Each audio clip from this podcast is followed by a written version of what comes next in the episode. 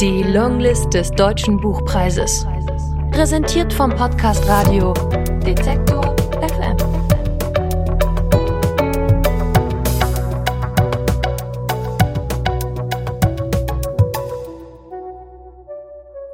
Aus Fatma Aydemir, Jins, gelesen von Cecede Terzian.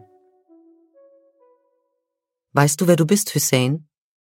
Wenn du die glänzenden Konturen deines Gesichts im Glas der Balkontür erkennst? Wenn du die Tür öffnest, auf den Balkon trittst und dir warme Luft übers Gesicht streicht und die untergehende Sonne zwischen den Dächern der Wohnblocks von Seytelbunde leuchtet wie eine gigantische Apfelsine? Du reibst dir die Augen.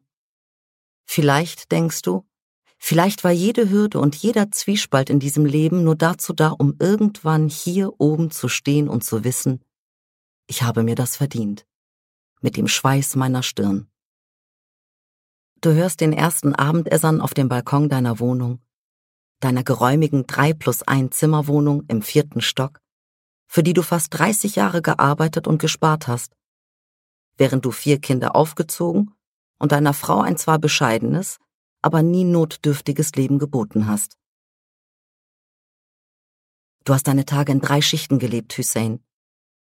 Hast alle Sonntagsdienste, Feiertagsdienste, Überstunden übernommen, hast von allen vorhandenen Zulagen in der Metallfabrik zu profitieren versucht, um die Familie durchzubringen, um dem kleinen Fußballschuhe zu kaufen, um die Schulden des Großen zu begleichen, um ein bisschen was zur Seite zu legen. Und nun hast du es endlich geschafft. Du bist 59 und Eigentümer. Wenn in ein paar Jahren Ümit die Schule beendet und du endlich Deutschland, dieses kalte, herzlose Land verlassen kannst, dann gibt es diese Wohnung hier in Istanbul mit deinem Namen auf dem Klingelschild. Hussein. Du hast endlich einen Ort gefunden, den du dein Zuhause nennen kannst. Genieß es, Hussein. Hör, wie die laute Musik aus den Läden der Straße unter dir jetzt plötzlich verstummt. Und da nur noch der Essan ist und die Hupen und Stimmen von Millionen von Menschen, die weiter durch die Straßen irren, um ihren Geschäften nachzugehen. Lausch dem Geschrei der Möwen, saug die schwüle Luft ein, die nach Abgasen und verbrannten Müll riecht. Lass deinen Blick ruhig noch ein paar Minuten auf dem Gewusel da unten zwischen den Häusern ruhen, bevor du beten gehst. Schau, gegenüber hat eine Filiale von Ibrahim Tatlis Ses Lahmacun Restaurantkette aufgemacht. Du mochtest doch seine Lieder früher so gerne, Hussein. Du hattest dir eine Platte von ihm besorgt. Hast dir jeden Abend im Heim eine Flasche Kristallweizen geöffnet? Auf das Zischen des Kronkorkens folgte das Rauschen des Plattenspielers, die Barlama zu Beginn von Tükende Nakte Ömrüm. Weißt du noch? Hussein, zu diesem Lied hast du so viele Zigaretten geraucht, dass dein Körper sich zu einer einzigen weißen Rauchwolke auflöste. In der engen Heimküche, am Ende des Flurs, dieses langen, dunklen Flurs. Du fühltest Ibo, weil er in seinen Liedern von all den Menschen sang, denen keiner Gehör schenkte, den armen und dunklen und hart arbeitenden Menschen vom Land, den wie du, Hussein. Und du fühltest Ibo, weil auch er die Sprache seiner Eltern abgelegt hatte, wie einen unnützen Sack voll Kieselsteine. Inzwischen aber kannst du ihn nicht mehr tragen. Du verabscheust Ibo sogar, weil er jeden Freitagabend in seiner Fernsehsendung herumhampelt und blödes Zeug spricht und seine Bauchtänzerin angafft. Dieser ehrlose Mann, der einen einfachen Händler auf dem Markt von Urfa erschießen ließ, weil der ihn nicht bedienen wollte. So jedenfalls stand es in den Zeitungen. Nein, Hussein, das ist bei aller Liebe nicht die Art von Menschen, dessen Kassetten du kaufen und hören willst.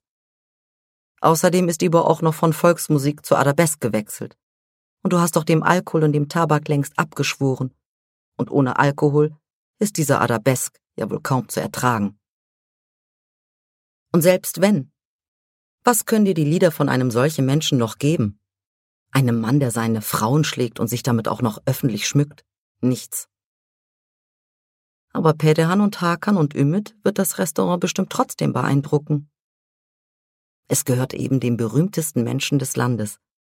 Und du wirst nichts dagegen sagen können, Hussein, wenn deine Kinder jeden Tag dorthin eilen werden, um sich mit dem Zeug vollzustopfen. Im Gegenteil, du wirst ihnen das Essen selbst spendieren, wirst ihnen friedlich zusehen und dich daran erfreuen, dass du ihnen endlich ermöglichen kannst, von nun an jeden Sommer in Istanbul zu sein, in dieser prachtvollen Stadt, für die seit Jahrhunderten so viele Kriege geführt wurden, so viel Blut geflossen ist und alles umsonst. Denn niemand hat verstanden, dass sich diese Stadt niemals erobern lässt, von niemandem. Am Ende nämlich erobert die Stadt immer dich. Am Ende wirst du nicht mehr sein als nur eine weitere Staubschicht in der Erde zu den Füßen neuer Eroberer mit den immer gleichen Sehnsüchten. Und Istanbul wird auch sie alle in sich aufnehmen und verschlingen und zu Staub machen und sich an ihnen nähren und immer weiter wachsen zu noch strahlenderer Pracht. Du, Hussein, hast schon gewusst, dass du irgendwann nach Istanbul zurückkehren würdest, als du das erste Mal hier ankamst.